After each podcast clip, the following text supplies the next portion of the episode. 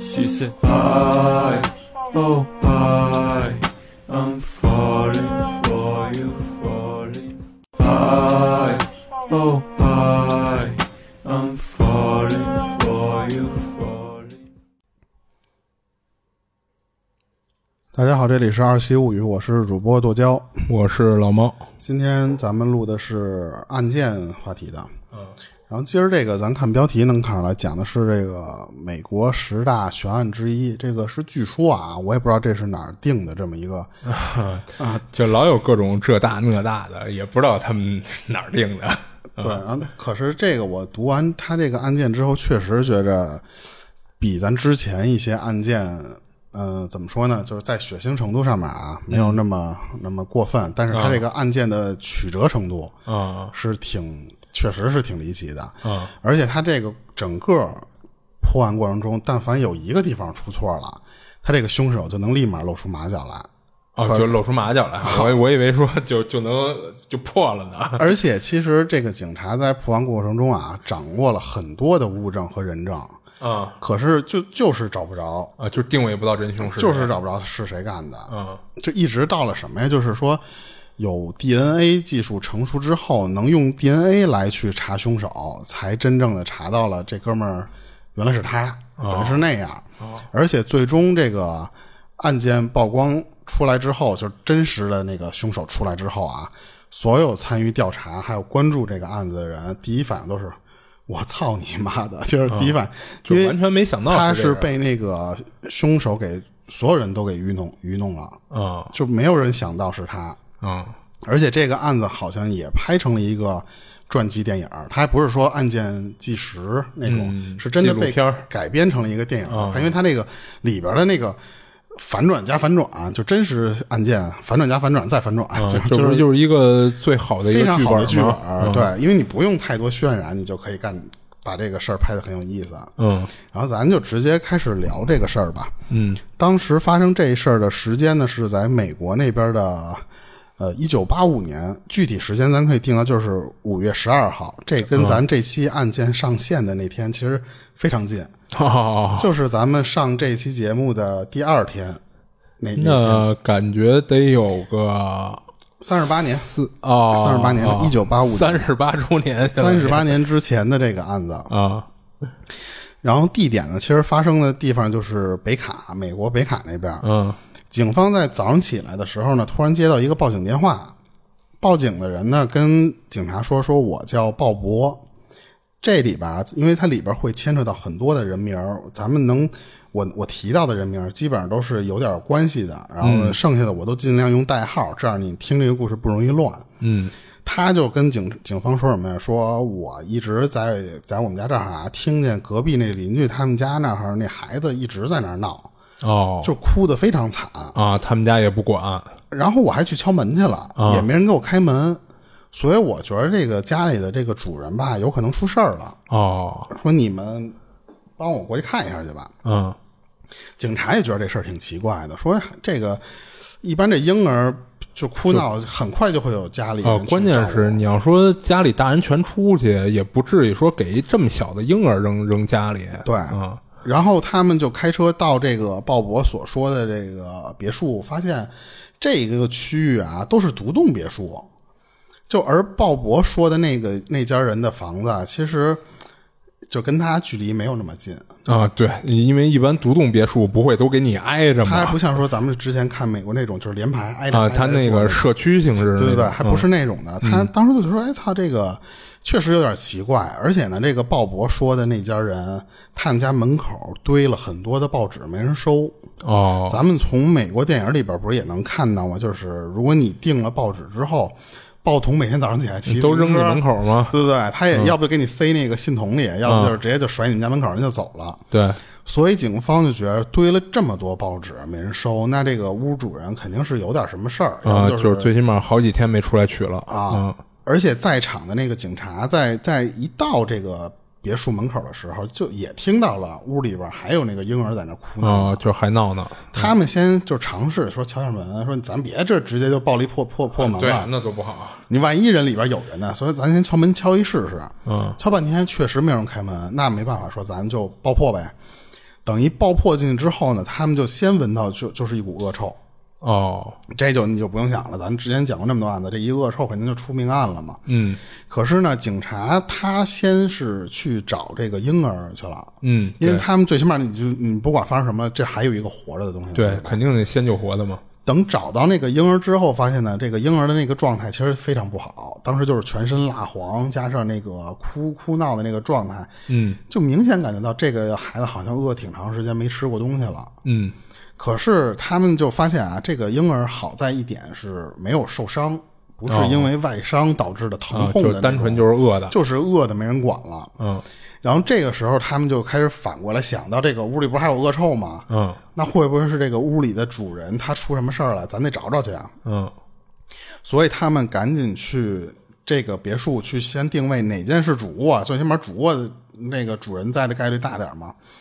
到了主卧门口，啪一推开门，然后警察看到就是这屋里就一团乱，一团乱以外呢，地上还躺着仨人儿，哦，这仨人就已经确认了没有生命体征，而且这三个都是女性。哦。最后发现这实际上咱就直接就说这个有两个女女孩儿，就是也就看着这三四岁，然后还一个成年女性，全都死了。嗯死因呢都是因为身上被捅了十多下之后呢，其中有一些刀伤是致命伤，切到那个颈动脉上面，嗯所以慢慢的你这个失血而亡了。嗯，就大出血了嘛。对他们发现这个成年人、成年女性这个人的身体啊，有明显被性侵的痕迹，哦而且最明显的一点什么呀？就这个女的，这个这个死时候这个状态，他下面没有衣服，哦上半身也是被人撩起来的那个那个状态死的，所以这很明显是被人性侵过了。嗯然后当时这个女性其实就是鲍勃所指的那个女邻居、哦，就是这家的屋主。女屋主，嗯她的名字全名叫凯瑟琳·凯蒂，嗯今年刚三十岁。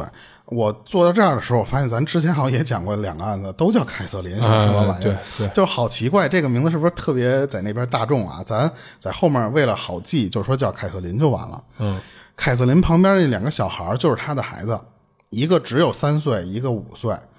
她等于说他们家里啊是一个五口之家，就是老公和妻子还有三个小孩儿。嗯而那个哭闹的那个孩子是他的第三个小孩儿，才一岁半一点儿。哦等于说他没有没有被弄死，啊只是那个大女儿和二女儿加上这个妈妈被被人被人给弄死了。嗯这个时候咱不是还没有介绍说这个屋里正是那个男主人是谁呢吗？嗯这个凯瑟琳的老公他叫加里，他今年三十六岁。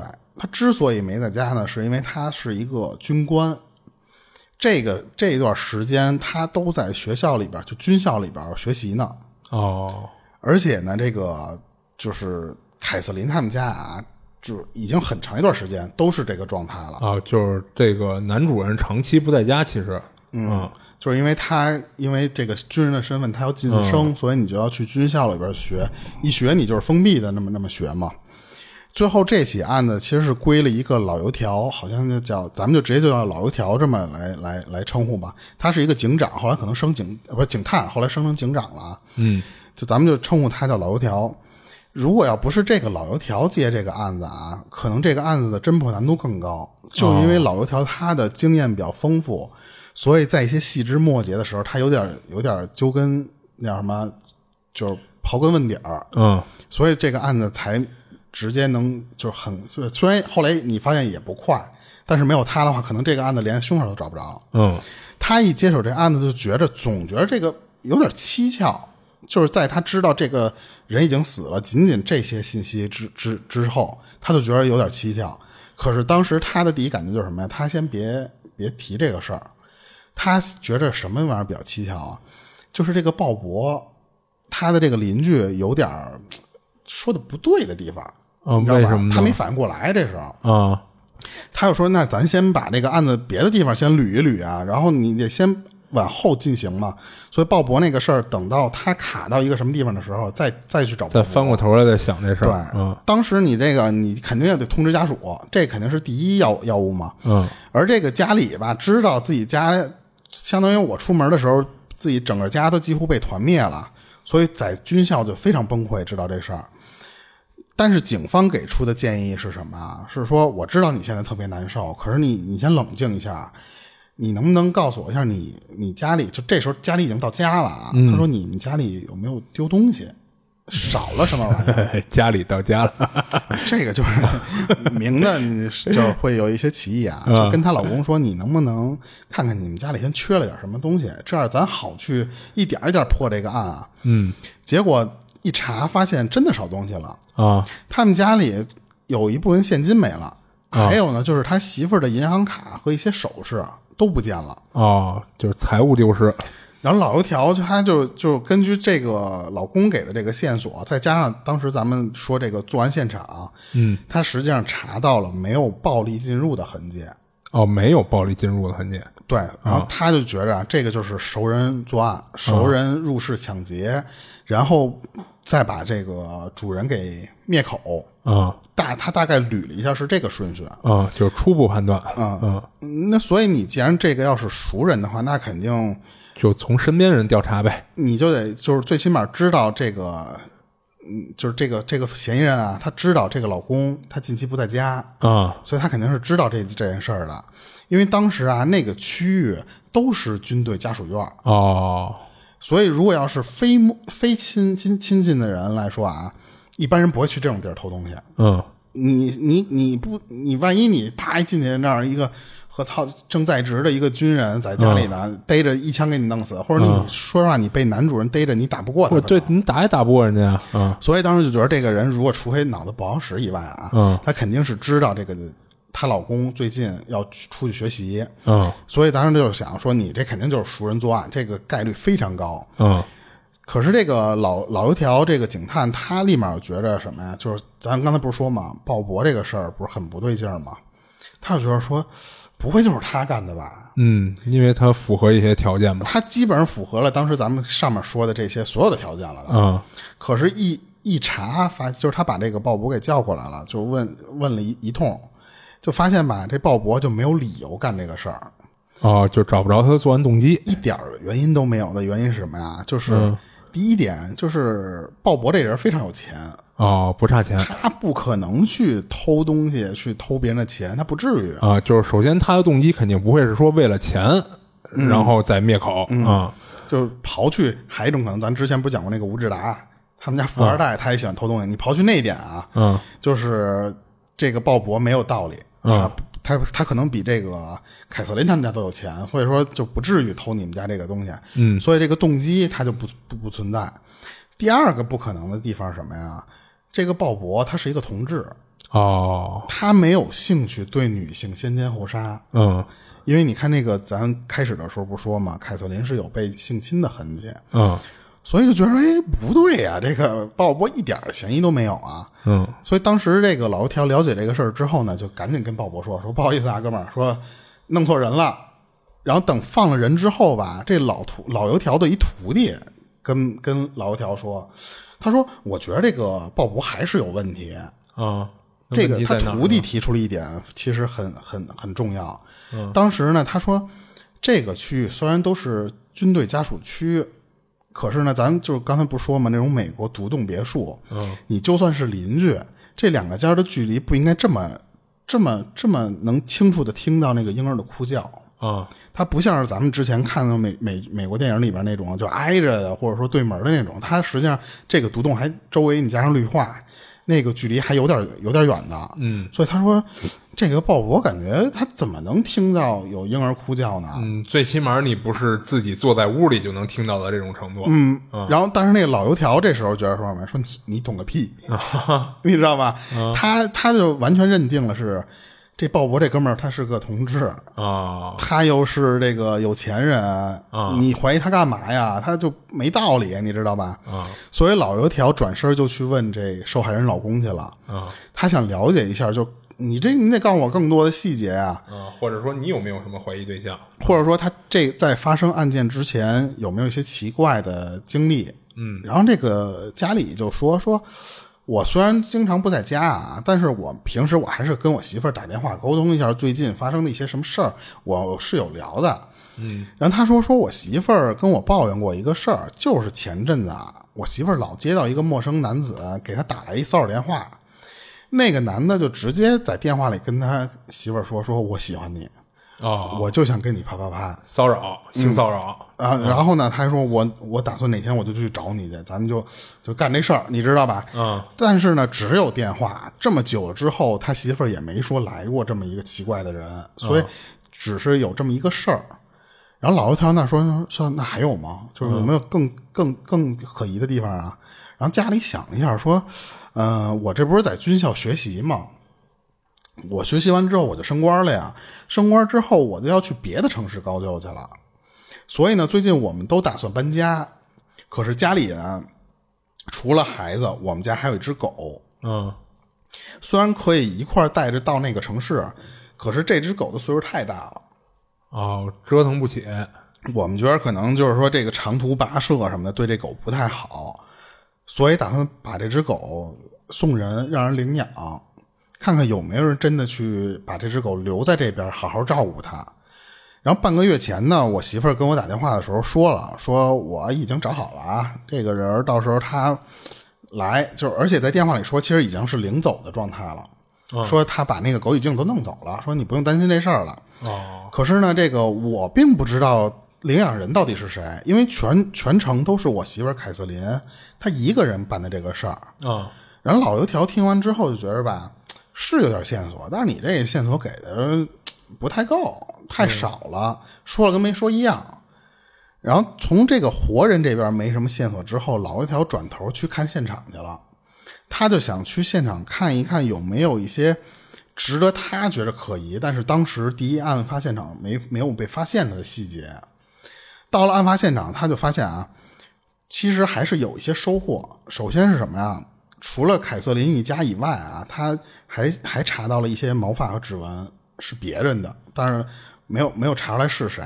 嗯，可是那个年代，你发现了指纹和毛发吧，它是只能当做一个日后破案时候的证据，你不能用这个玩意儿查嫌疑人。就是说白了，他们现在可能没有这样的一个样例库去让他做比对，对。只能说，比如说，你逮着哎，嫌疑人对了，我再比对。对对对，一匹配上，所以这个东西相当于他先拿到果了，他没有拿到那个因，嗯。你你不能反推。我我不知道现在这个破案过程是不是已经更先进之后，其实就可以定了。因为当时我不说嘛，他没有 DNA 的那么先进的技术。嗯，咱们现在我看很多电影里不都是直接拿到毛发，直接能查到这个人是谁？对可是那个年代，你拿到毛毛发、指纹这些玩意儿，你只能当证据，你破不了案。然后呢，当时他就觉得说，这个，哎，这个指纹库里边能留下指纹的这些人啊，嗯，在那个年代都是你犯了事儿进去之后要留一个指纹。嗯，那我说实话，我这时候就算拿到这个指纹了，我得一个一个对比，这个人工工程是非常大的。等于说我这会儿拿到指纹，也只能和那帮已经被入狱、有有有案底的那帮人去对比。他说那也不好找，而且当时我就记得是这个，就是怎么说呢？他这也是一个先有羊还是不是先有鸡还是先有蛋的问题？等于说我这个工程量太大了，我拿到这个这玩意儿又是白拿，所以老油条觉得我这个线索到这儿我又断了。可是当时这相当于是第一天啊，等到第二天早上起来九点的时候，警察那边就接到了一个电话，一个叫科恩的人说说，我好像知道那个凶手是谁，我看见他了。哦，他在电话里自我介绍，他说我叫科恩，这个科我科恩也也后面会出现啊，咱就记一下这个哥们儿。他说我就是一保安，我呢就是五月十号凌晨的那个期间，也就是报案那个那一天，五月十二号的前两天，我因为工作关系呢，我经常要从凯瑟琳他们家路过。哦，然后正好呢，那天我在凌晨期间，我看见了一个人，他从凯瑟琳他们家里走出来，我们两个人实际上是走了一个照面的。当时他形容说，这个人是一个高个的白人，他这个身穿上一个扣式的黑夹克，嗯，头顶呢戴了一个黑色的毛线帽。你看，他给了三个线索：白人个个个儿不矮呢还，然后这个黑夹克，而且是 Coach 这个牌儿的。我为什么要形容这个？因为后面都都需要用到啊。头上还戴了一个黑色的毛线帽。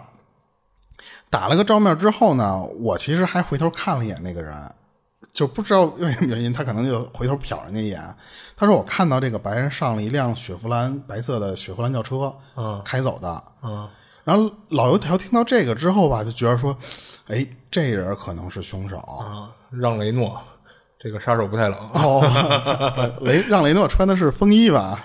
呃哦，好像是有一黑风衣，好像。啊然后，然后你听我听我接着说啊，然后，然后这个，因为这个科，就这老油条觉得啊，说因为科恩所说的这个十十号，这个之前的前一天，嗯 因为你这个案发现场出现这个事儿之后，很多人都会来提供线索，他周围的邻居，嗯有一些邻居就提到了说，当时科恩所说的这个十号之前的九号那天晚上，啊。还见过凯瑟琳呢，哦。他出来倒垃圾来了。嗯，有的那个目击证人证明他九号晚上的时候还还活着，哎，对，那天还活着呢。对，然后再加上咱之前说的那个凯瑟琳家门口堆叠的那些报纸，嗯，你最早的那一份日期正好就是十号，哦。也就是说什么啊？就是九号这天白天或者说到夜晚之前的这段时间，凯瑟琳是活着的，嗯然后当晚遇害了。或者十号遇害的。然后呢，就是对，就是凌晨那段时间嘛，所以导致他十号的那个报纸他都没拿进来。嗯嗯然后还有一点就是，她这个老公说啊，说我媳妇儿平时拿报纸的这个时间，大概是早上起来六点，嗯所以他就推断这个时间就是在十号那一天的六点之前遇害，九、号的二十一点。嗯，九点之后。九点之后，这个期间是凶手的作案时间。嗯因为当时他们说倒垃圾那个时间是晚上九点，嗯而这个期间段又和刚才咱们说的这个保安科恩他所形容的那个时间段又重叠上了，所以很大概率科恩在凌晨看到的那个哥们儿，有可能就是他就是凶手。嗯然后这个老油条他就在电话里问到说：“那你看清楚那人到底长什么样了吗嗯，？”那科恩说：“说我看的非常清楚，哦特别清楚，你知道吧？”这老油条就高兴了，说：“说那你赶紧来警局，嗯我让那个画像师根据你这个，我给画一个犯罪的那个肖像画。啊然后等等这个科恩提供完线索，让那个画师画出来这个画之后，嗯科恩看到那幅画说。他们一模一样，啊你知道吧？就是完全还原了那个。这人我熟啊，就是让雷诺呀。可是这个老油条他还是愁，他嗯愁的一点什么呀？还是那一点，你光有画像没用，嗯你顶多能干的一事儿什么？发布通缉令，哎或者说嫌疑人的那种照照片。嗯但是你这个事儿对你这个事儿你还是被动的，嗯你还要被动去等。对对对，然后结果呢，就在这个拿到这个肖像画没几天的时间，也就是五月十五号，就案发第三天，嗯。终于又来了一个新的线索。嗯。就这哥们儿呢叫亨尼斯，嗯。这个亨尼斯呢，他到警察局之后，直接跟警察说：“说我就是当时那那个领养人，就是领养那只狗的，领养那对那只老狗的那个那个哥们儿。嗯，他说我是因为我在报纸上听说了凯瑟琳遇害的这个消息，我特地想来警局，我看一下我能不能提供一些线索，能帮助你们破案。”老油条听说我操，有人这样来提供新线索了吗？我赶紧就就把活儿我都放下，我就去接见这个亨尼斯去了。嗯嗯结果一见面，这个老油条脸都绿了。这个亨尼斯长得跟肖江画那哥们儿是一毛一样，哦而且当时的这个亨尼斯身上穿的也是一件黑色的 Coach 的皮夹克，哦，他就觉得说：“操，这个就这这这是自首来了太巧了吧？”这个老油条，但是他当时做了一事儿什么呀？就是他没有马上说逮捕我，弄死他，你知道吧？那肯定，而是尝试着问这个亨尼斯，嗯说你能不能跟我聊聊啊？你这不是你不是你领养去了吗？嗯，那你能跟这个凯瑟琳的这个见面过程能跟我们分享一下呗？嗯，那亨尼斯说说，首先啊，说我也是一个军人，哦然后呢，我和凯瑟琳是约在了九号的那天下午两点见面。啊见面之后呢，他就给我让屋里去了，还给我倒杯水。当他知道我也是一名军人之后呢，就更热情了。你相当于凯瑟琳是军队家属，嗯，然后呢，这个军人之间可能也有一份感情在嘛，就亲切感嘛，更加套套的这关系更好了。嗯，然后也跟我说明了，说这个我领养这个这个狗的目的是说，就是大概咱们之前说的那种，就是说确实不是不想要，是因为这个狗可能活不到那么颠簸那么长时间了。啊他把这些事儿都撂了之后，他说我也就待了十多分钟吧，然后呢，我就带着那只老狗我就走了。哦而这个老油条从亨尼斯说的这个另一些话中啊，听出来了，这个亨尼斯好像来之前的时候就知道了这个男主人最近不在家，哦，那他是怎么听出来的？他就是在一些细节，这就是老油条牛逼的地方啊。啊他在亨尼斯无意中可能某一句话的时候听出来了，哦就接着问这个亨尼斯一点是说，那九号那天晚上你去哪儿了？嗯相当于他想看看案发的时候亨尼斯在干嘛。嗯，有没有不在场证据一类的？然后亨尼斯就说：“说我啊，那个老丈杆子家出事儿了，啊我媳妇儿要回去，我开车送我媳妇儿回家，然后我再回来，就到了晚上七点了。啊之后我就没出过家，我就自己在家里待着呗。哦然后，但是亨尼斯说的这些话啊，在老油条的耳朵里就是，我亨尼斯没有晚上不在场证明。哎，对，就是他判断的那个作案时间九点到第二天凌晨六点的这个时间段，等于他是没有。你还是没有有力证据。哎，对，因为他说他自己一个人在家嘛。对，可是呢，他光这一点也不能确定亨尼斯啊，就是凶手。对对，所以这个老油条又试探性的问了一下亨尼斯，说：“那你你能不能把你指纹和一些毛发、血液样本给我留一份啊？”啊，但这个其实是不是可以拒绝啊？对，这个在美国反正是最起码啊很过分的要求，啊因为你没有理由让人留下啊这个东西，对啊对啊只只有那些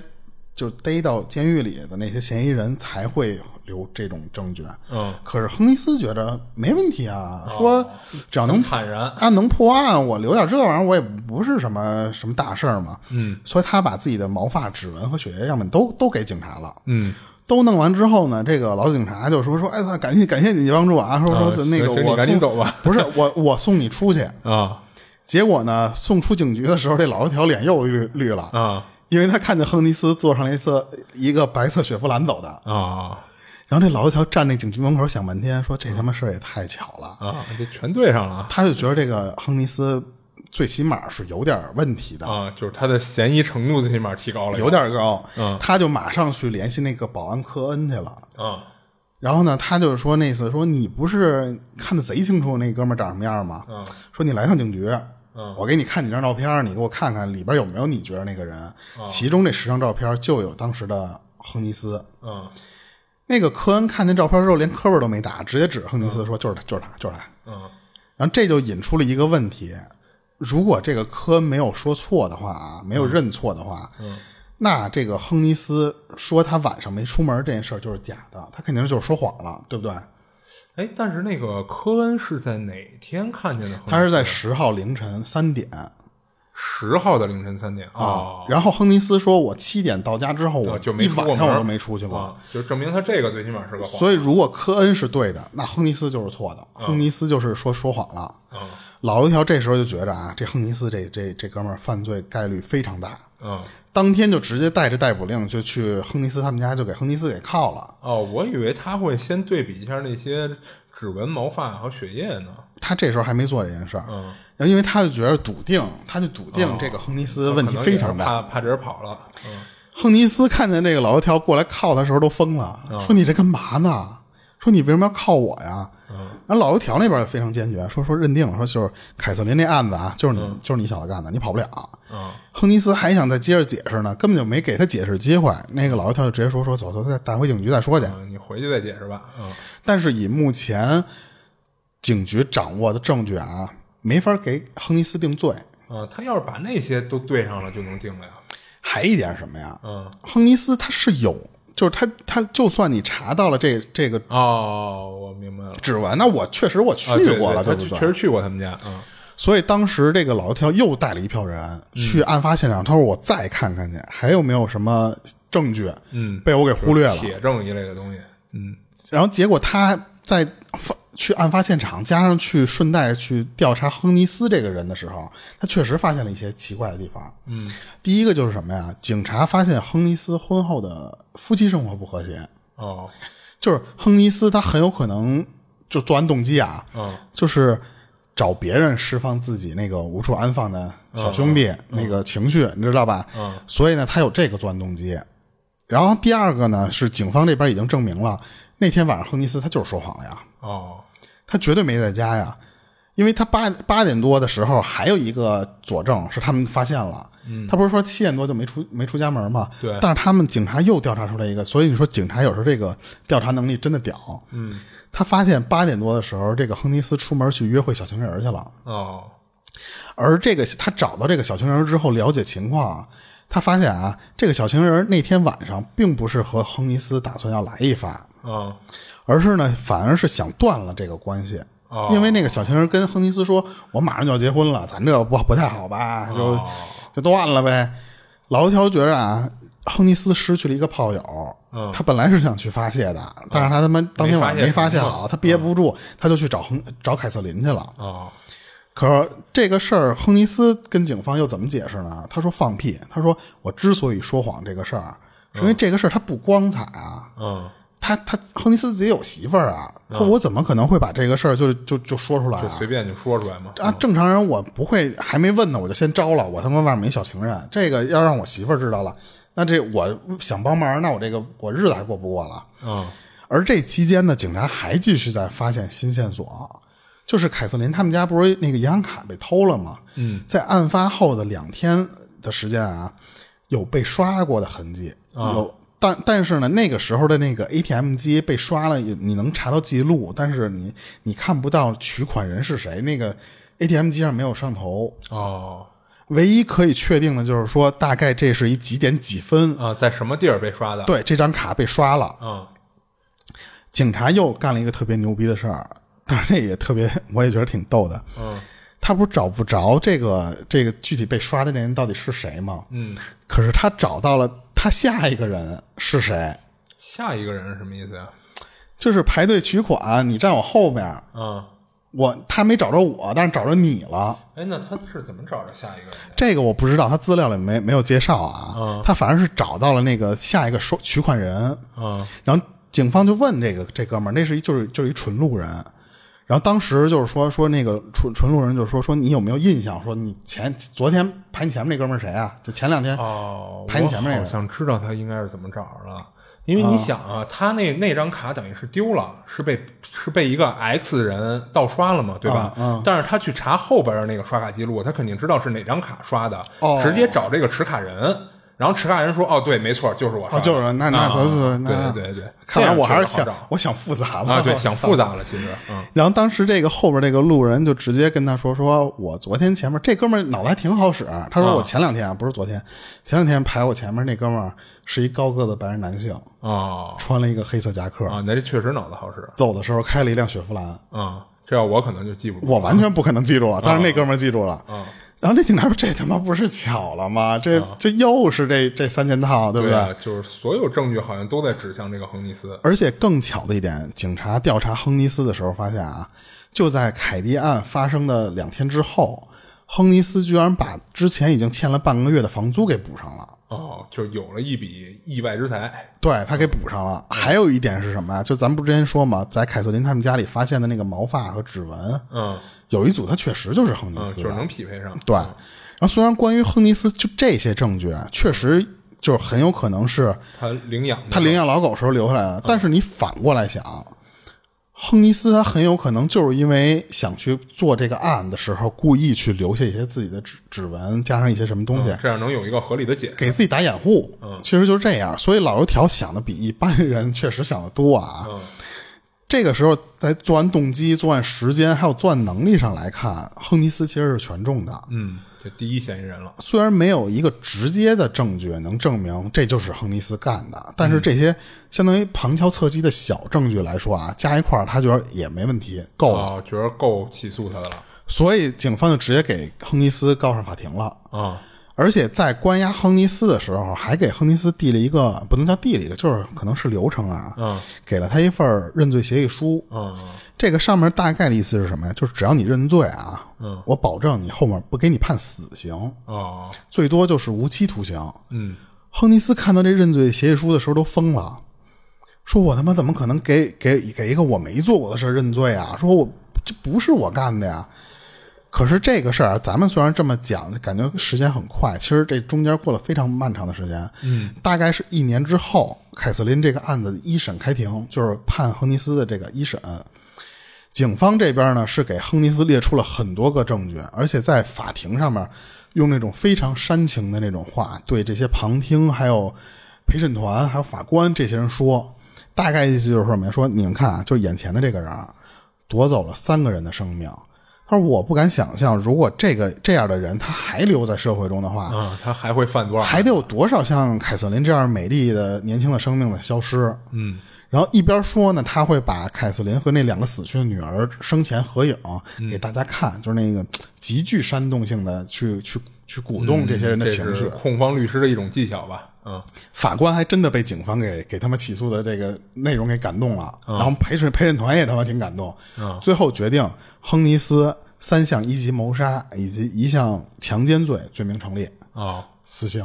嗯，你看这个就是因为他没签呀，那你这个三项加一个强奸就肯定就就够死刑的了。死刑了。在这儿咱们就是不是以为这个案子就结束了？可是其实它之所以称为悬案，其实这个案子只是一个伏笔，到这儿还没还刚刚开始。这就是后面精彩的地方，就是这个案子的反转加反转。在亨尼斯被判了这个死刑的时候，他他咱不是说过吗？他不是死刑立即执行，嗯，所以亨尼斯会在监狱里边被关一段时间。刚被关了两个月的时间，在号里边，亨尼斯接到了一个匿名的信件哦，他接到了一信件。啊，人家给发给他的，而那个信件上面发出来的邮戳显示啊，就是亨尼斯被判死刑的那一天，嗯，当天发出来的一封信，写写给亨尼斯，哦，那好家伙，怎么两个月才到他手上？他就是怎么那就不多说了啊，反正他就肯定会会延后给你一些东西，人家得审啊或什么的嘛。嗯他当时是把这个信原件都有，就是记录啊。当时原话是：“亲爱的亨尼斯先生，我是一个罪人，是我谋杀了凯凯瑟琳一家，对不起，让你替我承担了罪行。但现在一切已经来不及了，因为当你读到这这封信，其实就这篇文章或者这封信的时候啊，嗯我已经早就离开北卡了。哦非常感谢你，亨尼斯先生。落款是 Mr. X，就是 X 先生。啊然后你虽然看这封信的内容啊，像是道歉加上承认罪行，但是有一种很浓烈的嘲讽的味道。啊，对啊，对啊，就是说，对不，光是嘲讽亨尼斯，还嘲讽了警方。对你给我顶包了，然后我现在还走了，你追不到我了。嗯但是写信的这个人明显啊就没有什么法律常识，啊，因为你就算是被判刑了，嗯，他还有上诉的机会啊。对，所以亨尼斯一看到这封信之后，就说：“操，这不是送上门的机会吗？”呃，对，最好的上诉的材料了。马上就找律师运作这件事儿。啊，然后亨尼斯呢，也终于就通过律师的成功的运作啊，得到了一个二次开庭的机会。嗯，就是上诉成功了，说白就是。对，这个时候已经是一九八九年的四月份了。嗯这一次亨尼斯找的那个律师啊，开庭的时候信心满满，因为他觉得他找了很多非常有力的证据。嗯首先呢，这个亨尼斯的律师先提出了一点，说警方你们找的那个目击证人科恩嗯那个保安嗯，也有问题，哦，为什么呢？这个人之前有案底，哦。他呢之前的案底是什么？啊？入室盗窃。啊。科恩这个人不仅满嘴跑火车，而且经常酗酗酒、斗殴。嗯。你这个人找的不能让我信服，嗯，但是呢，你们警方却相信这种人提供的证据，你这事儿就是说白了，说他的证词不可信，就是。对，或者说呢，你最起码你不能当做一个主要判我刑的这个证据来用，嗯因为从前面看啊，亨尼斯其实被判被定罪这个事儿很大的就是那因素。几，个目击证人，说白了，对对对，都是科恩的那些描述都被猜中了。第二点呢，科恩不是说嘛，凌晨三点的时候看到了亨尼斯，嗯。你是如何在大黑天的时候能够把一个嫌疑人看得那么清楚？哦。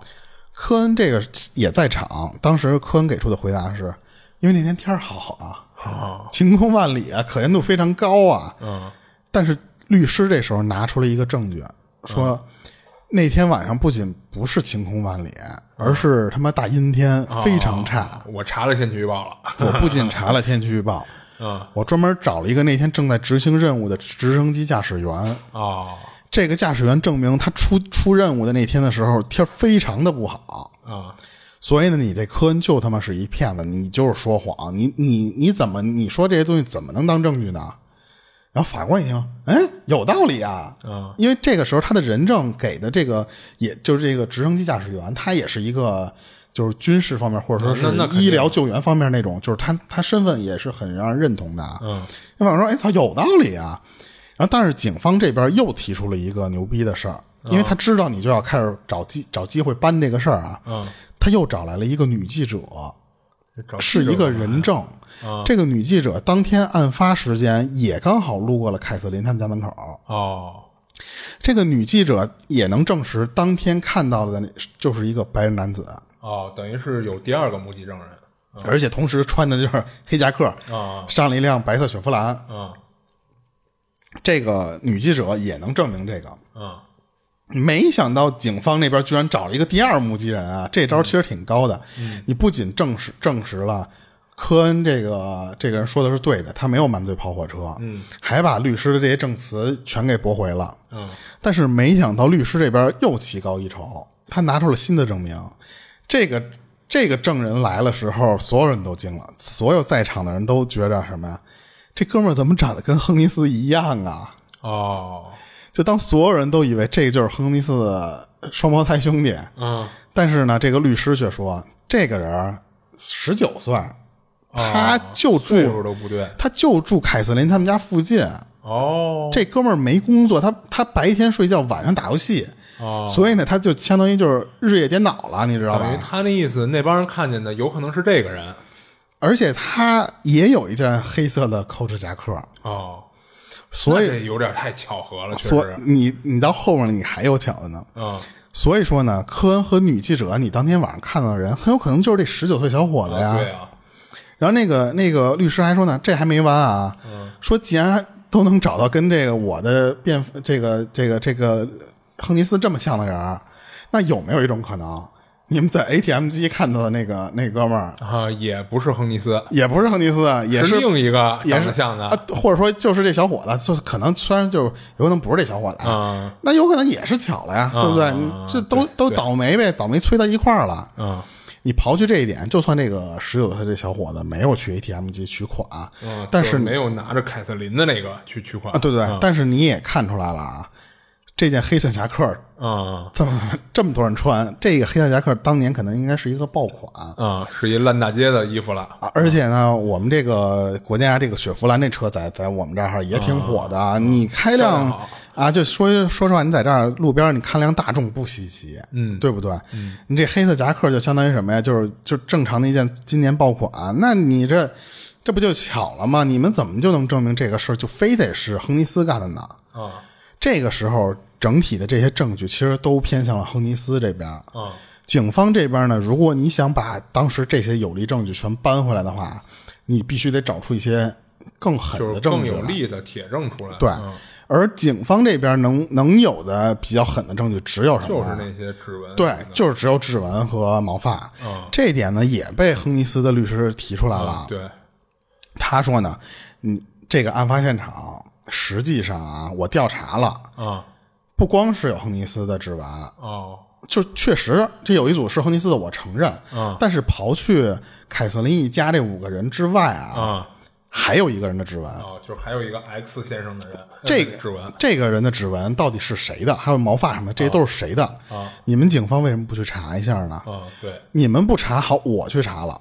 哦，这两组指纹他啊，查出来了，他没有查出来，但是呢，他发现一个问题，嗯这两组指纹，亨尼斯的那个指纹明显比另外那个哥们儿的指纹更模糊。哦也就是说什么呀？就是那个没有被查出来那个人是更新的，哦就是他还可能亨尼斯之后，这个人进的凯瑟琳家里，嗯然后呢，这个人的指纹呢，他满屋子都是。哦，亨尼斯留下的指纹呢并不是在每间屋子里都有。啊，少数的点，对，所以你们警察，你们应该去查这个人啊。嗯你为什么就就盯上亨尼斯是凶手了呢？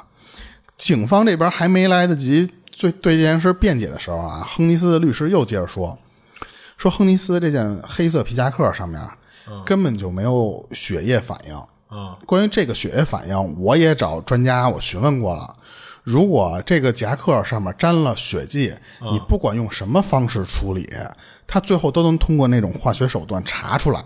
就是你根本就无法把这玩意儿弄得一点儿痕迹都没有。嗯你们都说看到亨尼斯穿着这个皮衣，但是呢，那你你你想，当时目击人都是说看见亨尼斯出来，嗯对不对？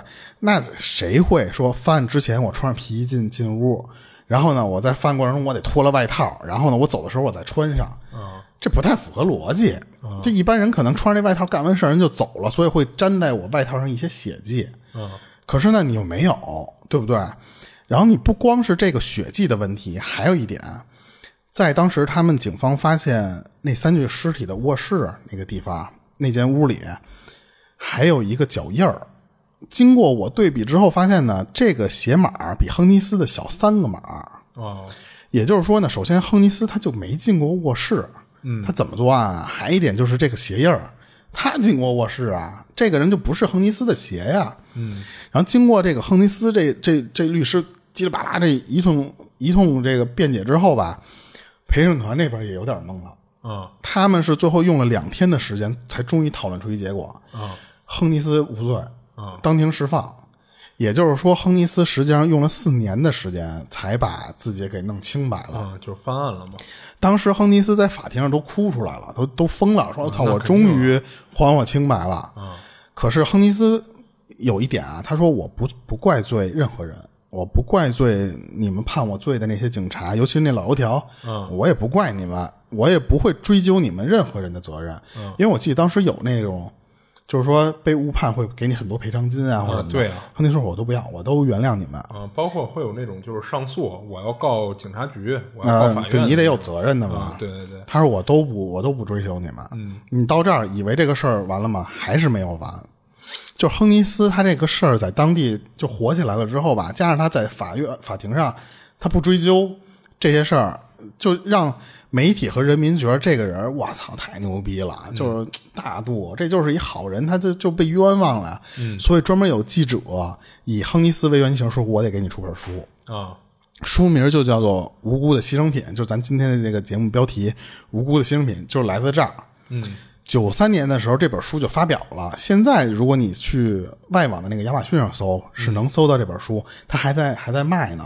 啊，而且这本书当年也因为就是亨尼斯这个人的事迹，九三年发发表出来之后，也是大火了一一段时间。嗯，然后这个亨尼斯的后续日子其实过得不错。他首先他不是之前不是军人嘛，嗯，他他在韩元入狱之后，这相当于你被开除军籍了，可能是。啊，那肯定的，但是经过这次之后吧，亨尼斯又回到部队去了，而且是被重用。啊就没多久，这个亨尼斯就一路的升官，啊，所以就感觉你这人受了委屈了嘛，我得给你点补偿。而且他最后当上了一个叫安德鲁团的团长。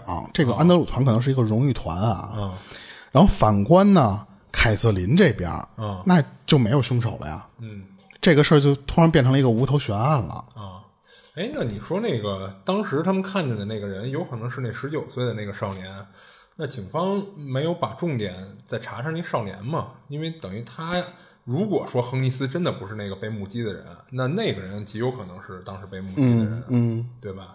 警方没有把我看的资料里是没写那个人的后续，啊但也有可能当时那个人有一个确切的不在场证明。对对，你看他不是老宅家里玩游戏嘛，所以当时那个哥们儿就是被排除嫌疑了。嗯然后这这事儿啊，就是这个亨尼斯被放出来嘛，这个事儿的二十年之后，也就是二零零五年到二零零六年的那段时间，啊这个案子终于又有转机了。啊一个叫拉里的这么一个哥们儿，一个黑人，他去参加一个悬案研讨会。这个会议你听这名字“悬案研讨会”的目的就是想破一些悬案，嗯专门是挑那些历史上还没破的，看我说咱们操，这重新集结，加上技术，新人看有没有新思路还有新技术都出现了，所以说你看能不能给破了啊？而这个拉里就是负责凯瑟琳这个案子的人，哦。但是呢，他这本来当年就是悬案，就就已经不是一个很好破的案子了。嗯，那肯定你又过二十年，其实现实中来讲啊，这个案子特别难弄，就是你很难去再找一些新的线索了。嗯所以拉里那想了半天，他就说：“说我我如果入手，我怎么入手？我得先去找一个对这个案子比较了解的人。”嗯他第一个想到的是谁呢？是那个记者，哦，我以为是那老油条呢。不是他去，因为那个说实话啊，老油条那边很有可能他当年有一些是就是想判他罪，嗯因为他当时好其实就是把好多没有直接证据全安在了亨尼斯身上，嗯所以他觉得他想找一个更就是更主观一些客，对啊，对对，更客观。一些，对不对。嗯。他就去找到那个给给他写书那哥们儿那记者那儿去了，因为当年这个记者为了写这本书，啊，他自己做了一些他采访了几乎所有的相关人员，啊这个是比那个可能还就是会知道一些旁枝末节的东西。嗯。没想到经过一通深入交流之后吧，还真的让拉里发现了一个事儿，就是这个记者在跟拉里聊天的过程中啊，说了一个事儿，说当年警方在搜集证据的时候，其实在凯瑟琳的体内是发现了男性的体液的，哦因为他不说嘛是奸杀，嗯对不对？他是他之所以能定性奸杀，一是那个身上是光着的，二是他其实发现了体液。嗯但是呢，一九八五年的那会儿，咱们不是之前就说了吗？技术不成熟啊，嗯很多案子咱之前不是讲过吗？就是你虽然提取到了，但是你这玩意儿没用，嗯，我没法检验出来这玩意儿是谁的，嗯，就没地儿去匹配。所以它没有价值，警方也就没有多往这个这方面去注意去。嗯可是现在那个年头，就零零五零六年那会儿不一样了。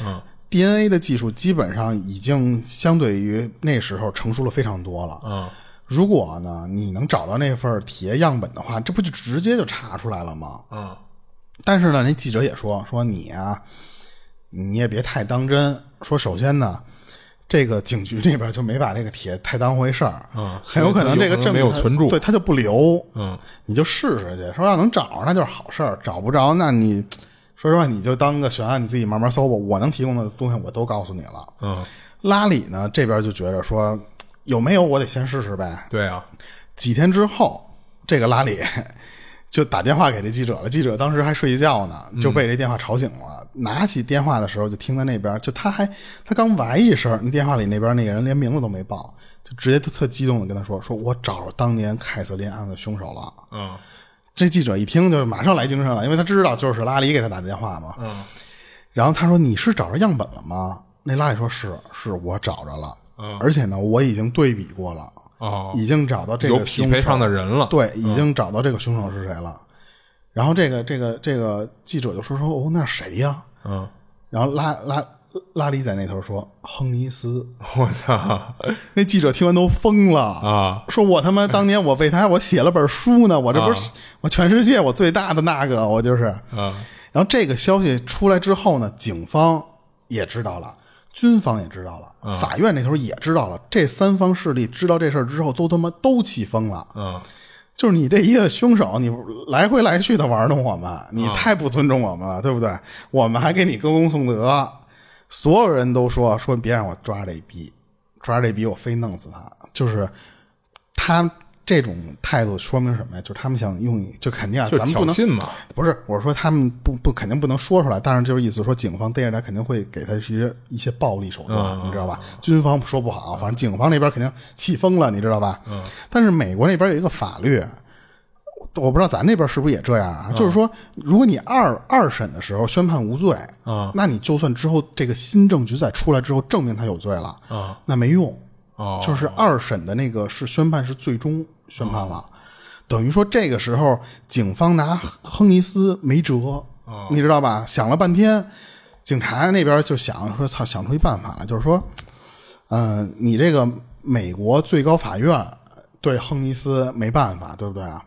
军事法庭可以，哦可是呢，警方跟军事法庭那边一联系才知道，亨尼斯早就退役了。嗯军事法庭那边呢表示啊，说我虽然能办他，但是呢，我办的前提是说他得是现役军人，啊对对人都复员回家了，我这也没办法。他现在就是一普通人了，说白了就是。对警察那边就恨他，说操这，说你们得想想办法，嗯说搞一搞他，对不对？咱得想点歪招。对，他说你你想点歪招。嗯然后军方那边说说我也早想弄死这逼了，嗯可是呢，他退役了，我真没办法。然后就在这时候，一个总指挥官站出来了，他就直接给警警方那边打一电话，说说别慌，这事儿我来办，哦。就是给他复职，啊你知道吧？二零零 二零零六年九月二十六号，嗯。也就是发现 DNA 样本是亨尼斯的十天之后，你看他们办事效率多快！这个只要一发现是他了，马上十天之后，嗯关键这气呀，亨尼斯在家还正没事儿呢，嗯。突然收着一信件，一看那个是军方发过来的。嗯信中直接跟他说说现在有一急事儿，嗯需要你呢马上回部队服役。嗯他不是说复职，就是说军方这时候需要你了，你三十天之内要来报道。嗯军人嘛，他有这种就是国家需要我，我就马上我就就会回来。他不都不是说你要给我复职的问题了，是我就就需要你。嗯所以当时亨尼斯感觉就是什么呀？我就是他妈人才呀！你看我都退役了，我这个国家一有难还会想到我呀，对不对？嗯所以亨尼斯屁颠儿屁颠儿的就回部队报道去了。没想到在军队里边，就刚刚在那个从就服役协议上面签上大名之后，郑美呢马上就跟他说：“你被指控三项谋杀罪。”嗯马上就给那个那哥们儿拉到了军事法庭上面去了。嗯然后军事法庭觉着啊，说现在我们有铁证了，我再也不会被你骗了，对不对啊？可是这个时候的亨尼斯他已经六十四岁了，这个时候还是嘴上面特别就是巧舌如簧。嗯他在军事法庭上跟他说，跟这帮人说啊，说是说我和凯瑟琳其实还有一个事儿，就是我和凯瑟琳是一见钟情了。哦我俩干柴遇烈火，我俩发生关系，确实我承认有这个事儿，嗯所以呢，你们才能发现凯瑟琳体内有我的体液。嗯，但我不是强奸的他，关键而且不是我杀的。关键完事儿之后我就走了呀，嗯然后凯瑟琳死了，我也不知道，这不是我干的呀。嗯而且同样的一点，亨尼斯同样提出的那些疑点是什么呢？就是那个比我还清晰的指纹到底是谁呀？说你们怎么还没查到是谁呀？这明显他的嫌疑比我大，对不对啊？嗯，而且那脚印对啊，而且那个那个小我三号的脚印儿啊，对不对？他进卧室鞋鞋印儿啊，啊，对对，谢谢，跟着你说了，他进卧室我没进啊，你们为什么又说我是凶手啊？对不对？还有就是什么呀？之前不就已经说了吗？我那衣服我是干净的，没有血液反应。嗯法官这边呢都恨疯了，嗯，法官那边就心想说，现在已经有更新的证据证明你是是凶手了，对不对？嗯，但是你干嘛老揪着之前的那个未解的那几个谜团儿，老拿这个跟我狡辩，对不对？嗯可是知道他一直在找我，就是没办法，所以这个案子呢，就是还是一直被这么搁置的。嗯可是，这是宪法，这已经是宪法上了啊，有一个规定，就是如果这个案子要是一个特别复杂，或者是一个量刑为死刑的这种案子，嗯，法院有权利进行多次的延期审理。好，这个时间那可就没谱了，就是因为以当时的那个以往的经验来判断啊，快不知道，反正慢五年打不住这个事儿。哦，也我先拖着你呗，然后我再找辙。对，也就是这个过程中呢，你亨尼斯你还不能去别地儿，你就跟我老老实实在监狱里边待着，你哪儿都去不了。而且呢，这个亨尼斯说实话，他也知道，我如果一直在监狱里面待着啊，警方和军方那边的肯定会搞我，嗯你知道吧？就是你肯定得对我做一些私刑，明白吧？然后，所以这个如果亨尼斯他还知道一点是，如果这个审判结果对我不利，或者说我不满意这个事儿，我还可以再上诉，对不对？我还可以为我自己争取。可是咱们之前也说过，就是说他们这种上诉时间也会特别漫长。他们这么一就是一推断啊，亨尼斯觉着就就来来回回，我在监狱里我最起码十年起步，嗯那我今年六十四岁，那我他妈掐指一算，十年后我七十四，嗯你再搞我一下，我八十四了，我能不能出去啊？对不对？嗯所以亨尼斯最后想明白了，说：“操，我去检检检方那边，我去直接找你们，我去聊这个事儿。最后达成了一个什么协议啊？就是你保证不判我死刑，而且还得保证我在监狱里，你得给我一些生活的保障，你得管我一些什么什么东西，而且就相当于其实是什么呀？你们不许给我使使私刑啊，就是类似于那种东西。嗯如果你要是答应我这些东西，那我认罪。”哦然后最终法法法院那边嘛也也同意说啊行，就最后等于说两边达成共识，亨尼斯认罪，然后上面这些条件也都满足他。这个时候的亨尼斯才把当年的事儿一五一十的都说出来。嗯原来当天晚上就是十一点左右的那个时间，亨尼斯就是九号晚那天，亨尼斯确实是跑到了凯瑟琳家里。他的理由是什么呢？他跟凯瑟琳说说，你们家那只老狗生病了，说你能开开门，你就告诉我一下这怎么弄啊？或者说就是骗凯瑟琳把门开开了。嗯进屋之后的亨尼斯呢，就对凯瑟琳进行了强奸。哦然后杀了三个人。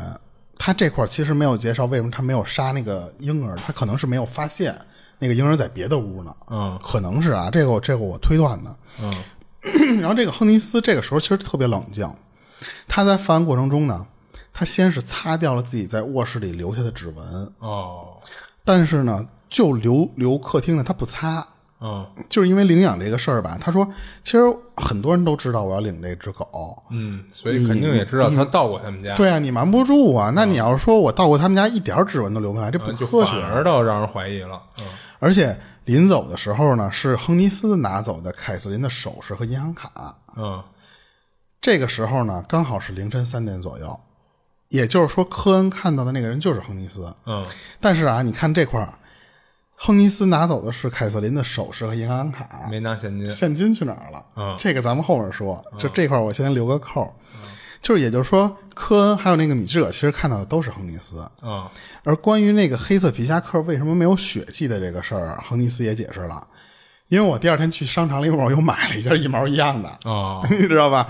这样呢，我那肯定新的我查不到了呀，对不对？那肯定干净啊，旧的被我拿火烧了，哦所以你们怎么查你都查不到我那个衣服上有血迹。嗯然后至于为什么亨尼斯他要跑到警察那边去协助调查破案去，嗯亨尼斯也给出解释了。他说什么？他说我也不想，但是呢，我我那败家老娘们儿，嗯这这孙子坏我事儿。他知道这个凯瑟琳这个被害这事儿之后吧，他非要去警局说，咱提供点线索去吧，去就是热心群众，你知道吧？嗯亨尼斯说：“你这不是有病吗？”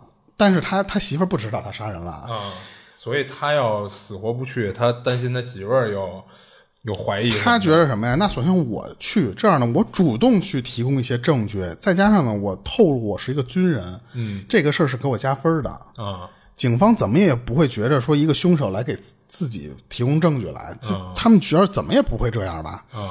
但是呢，我哪想到我碰到是那个老油条啊，啊。他根本就不吃我这一套，直接就后来不就给我抓了，判我一死刑吗？嗯但是呢，我还有办法，我在监狱里边，我找外面的兄弟给我写信，这样呢，你们就会觉得凶手还在外面，我是被冤枉的。也就是说，当时咱们说的那个 X 先生，嗯是他让别人假扮的那个人写了一封信，嗯但是警方说，说那个那比你指纹还清晰的那哥们儿是谁啊？嗯是你同伙吗？嗯亨尼斯说，我也不知道。嗯说那要不是那个指纹，我也不会在上诉的时候被判无罪。嗯他说那指纹我也不知道是谁，他他就帮我了。嗯警方不信，警方觉得说你那个是不是包庇罪犯啊？嗯可是呢，让亨尼斯重新又把这个案件重新又捋了一遍，加上又多了很多细节，确实发现没有露出什么马脚来。就是说，关于这个前前后说的没有出入的地对，方。然后呢，但是有一点让警方还是觉得有点可疑，嗯也就是最开始咱们说的那个报警的时候的那个邻居嗯鲍勃，嗯亨尼斯说什么呀？说我在干完事儿跑路的时候，凌晨三点，对不对？我出门的时候，我看鲍勃他们家那个灯是开着的，嗯也就是当时鲍勃跟警方说自己十点就睡觉这个事儿也是假的。哦然后警方就觉得，哎操，我早就觉得这逼不对了，赶紧给弄过来。嗯，这个他为什么要说这么一个谎呢？是吧？对，然后这个、这个鲍勃这时候已经四十岁了啊，你想这二十多年过去了嘛？嗯，警方还是就是发现这鲍勃有问题了。鲍勃说：“操，你们这这还是找着我了。嗯原来当年亨尼斯在作案的时候，鲍勃说我确实没睡，嗯而且呢，我是也确实听到了凯瑟琳的惨叫。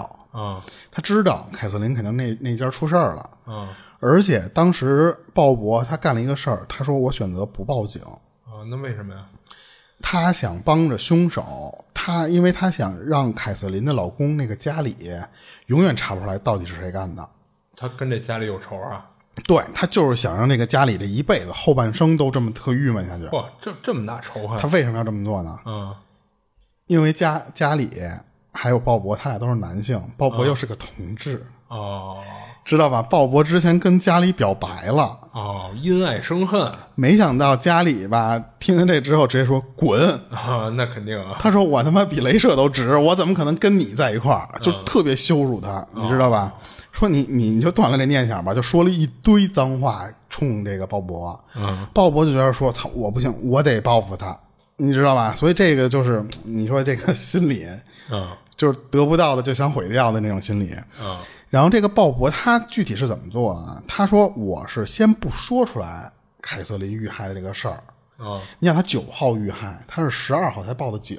啊他这个期间干嘛呀？他说我就去这附近的酒吧，我就就故意去酒吧里面去啊，就就这么就是跟别人瞎聊吹牛逼的时候呢，我去无意中去透露凯瑟琳最近家里没有人，哦但是呢，他们家里放了好多的金银珠宝，而且呢，他就是说那个，我还知道凯瑟琳他们家备用钥匙就在花园的一个小花盆里放着呢，嗯你知道吧？没想到这个事儿，我说者我也有意，也有听者他也有意，你知道吧？他就是故意想让他就是去放风去了，你知道吧？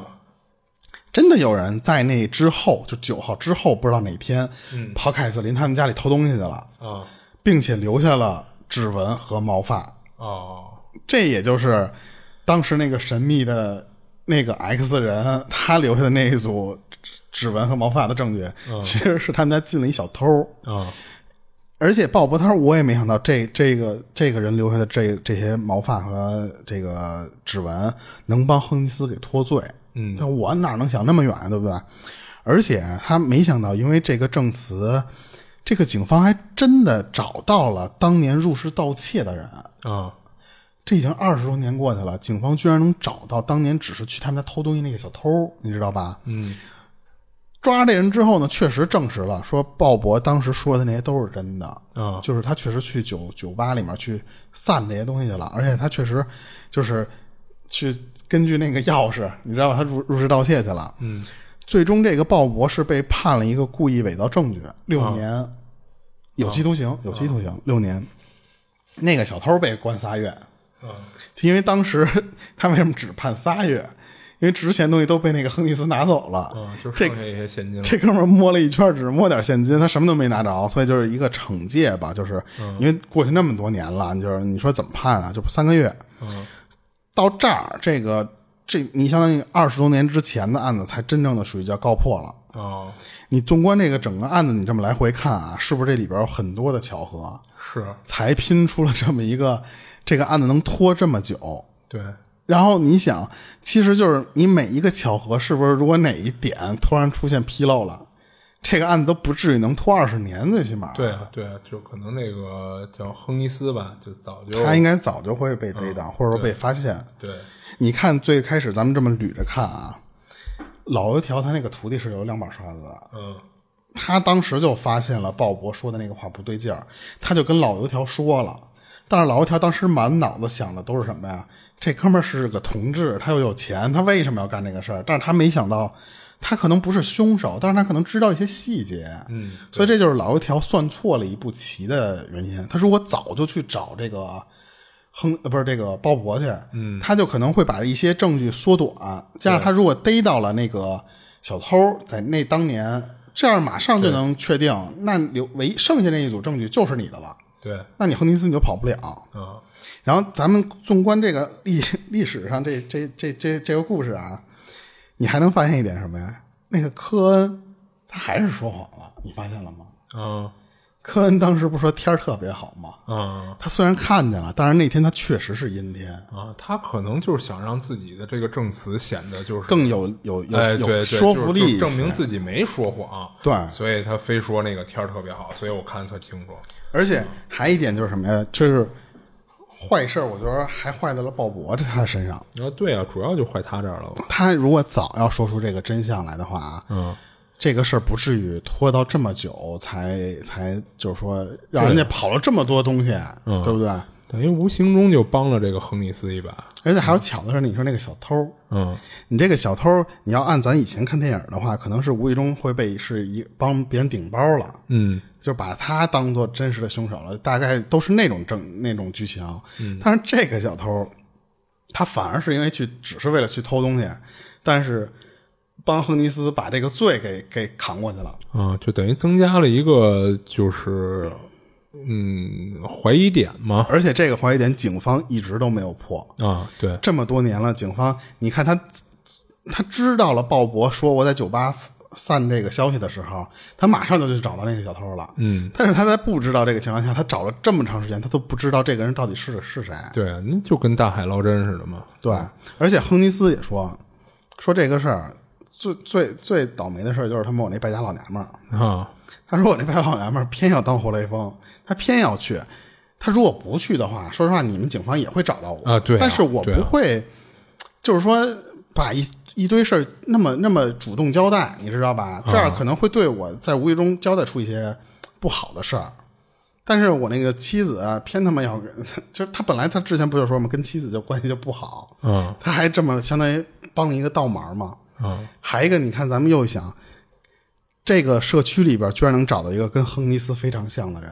啊当时我翻那个资料的时候，那哥们儿长得确实跟亨尼斯特别像。啊咱们到时候那个封面能看到那个凶手是亨尼斯，但是那个长得跟他特别像的那个人，就是一个年轻一点的他，哦，我简直不能太像了，哇塞！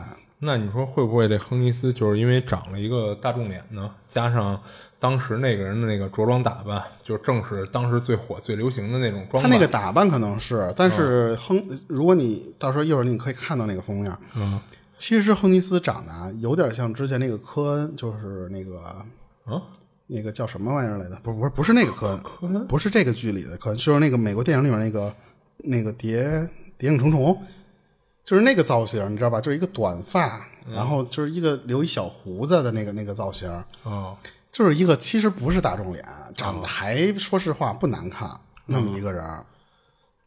然后当时整件案子啊，我觉得最后悔的人是谁？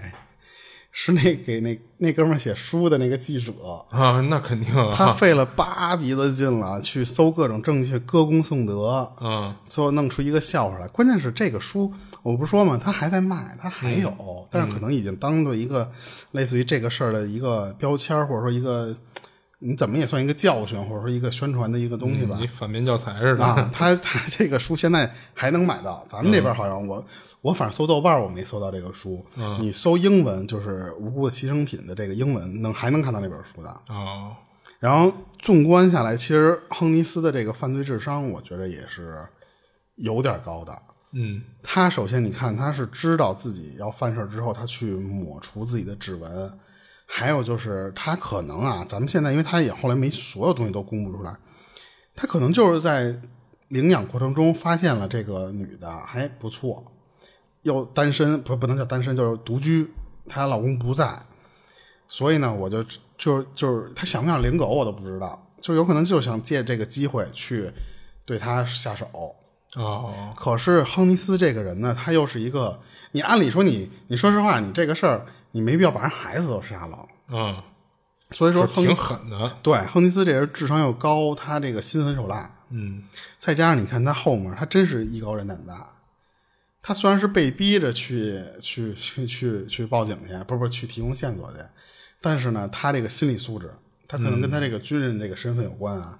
他这个心理素质，加上他居然能想到写信，那而且他就揪着，他也都他，你想他如果这么反过来看，他从头到尾都不知道那组指纹是谁的。对啊，他他就肯定不知道他。觉得这个冥冥中这就是我命里，不该判我，所以他就揪着这个一直在拿这个事儿帮自己脱罪。嗯，包括他那封信，我估计也是因为他在跟他的辩护律师聊完以后，知道有这么一个疑点可以作为上诉的理由，嗯所以呢，他就我再找人，哎，对，找人写一封信，让这个疑点更坐实了。我是被冤枉的，哎，对对对对对。而且亨尼斯他还是一个挺，就是对对自己非常自信的人嘛。他觉得我操，我都退役了，我这人才我又被国家感召了，我得 回来，我得发光了。嗯，他对自己的这个军人身份，我感觉还是挺挺认同，或者说挺自豪的嘛。嗯，这也是导致他才能被定罪。你想，他说实话啊，我就想退休了，说实话，我不理你这个事儿，是不是也行？就可能虽然我哦，那那不了解啊。对我后续可能会被军方那边稍微就是，如果真的有事儿招招我，我不回去，是不是也有惩罚？啊，对对，应该。但是那你惩罚我，我就啊，不，对，那跟死刑是两码事。对对？我就不想干了，我就确实我就不想干了，对不对？嗯，那军方拿他也没辙，对，所以说军方那边也想了一馊主意，嗯 我需要你了，你这个利用你这个荣誉感，你你回来帮个忙来。嗯没想到这个亨尼斯真的就是那样的人，说好那需要我我就马上回来。嗯，他这刚签完字就给他判了，你想想，这就是就是，我觉得军方也是恨的恨的恨疯了，还找到这么一个条件，我拿正规渠道去办你。嗯，对。然后这整个这个案子，其实啊，他你看他说是美国十大悬案，其实也是最后破了，啊但是是在破之前的时候，这个就是一个悬案。对，就是其实有一些悬案，不能说就是最后人给破了就不叫悬案了。对对就是对对，他的这个办案过程啊的曲折离奇，你包括最后这个真相让人没想到，这些都可以称为悬案。你看他这个都确实后来被拍成电影了嘛。他找的那个演员，嗯我看了一下，但我不知道那个电影叫什么名啊。那个演员也特别还原亨尼斯长相啊，那拍这种肯定啊，就是还挺挺逗的。我看那个，因为我查到剧照了，啊，就还觉得他这个最起码你你想他这个东西不用怎么改编，你就就成一个对他这个剧情其实已经挺挺挺不错的，就来来来回回的。你看啊，说实话，这个里边这个老油条我也是这么称呼，但是就是。就我是为了怕咱听的时候乱，嗯这些人都是有有名字的，杰杰杰克或什么的，我就是怕乱，我才没有说出来嘛。嗯就是你看，实际上这个案子牵扯的人非常多，嗯你只是到后期的时候，有些，比方像像凯瑟琳老公，嗯他因为后面没有什么戏份了，我就没有多提这个人。嗯但是呢，就是说牵扯的人非常多。你在如果在真实你带入到这个老油条的这个视角来说，你确实你是完全想不到这亨尼斯这个人居然是凶手，因为他有太多的信息给他了。对对而且就是最后这个，其实咱们说叫他叫凯瑟琳凯蒂，就是所以就是为了省事儿嘛，咱不叫凯瑟琳嘛，就是这个凯蒂最后那个女孩儿，她好像是没死，是活下来了，但是也哪个女孩第三个婴儿啊？就那对呀对个岁半呀，是没死啊，他确实就是最后是可能因为就比方营养不良或什么的，那段时间身体比较虚，但是后来是、是活下来了。啊，还能哭还能闹，就应该还好。对对对，可是那个可能也是为了保护隐私或者什么，后续那个案件就因为跟他没有什啊，么关系跟他没关系啊。对对，就没有说出来什么。嗯，对，然后今儿这个案子就都说完了，行时间也刚好，然后就这样呗。行，然后也是希望大家喜欢我们案子呢，也也多多关注。我们有一个播单，其实就是专门讲一些这些东西的，或者是反正讲的东西，基本上除了灵异的，就是案件呀，还有一些神秘的事情。如果大家喜欢呢，就给个关注，然后呢多多留言，多多互动一下。嗯然后这里是二七物语，我是主播豆浆，我是老猫，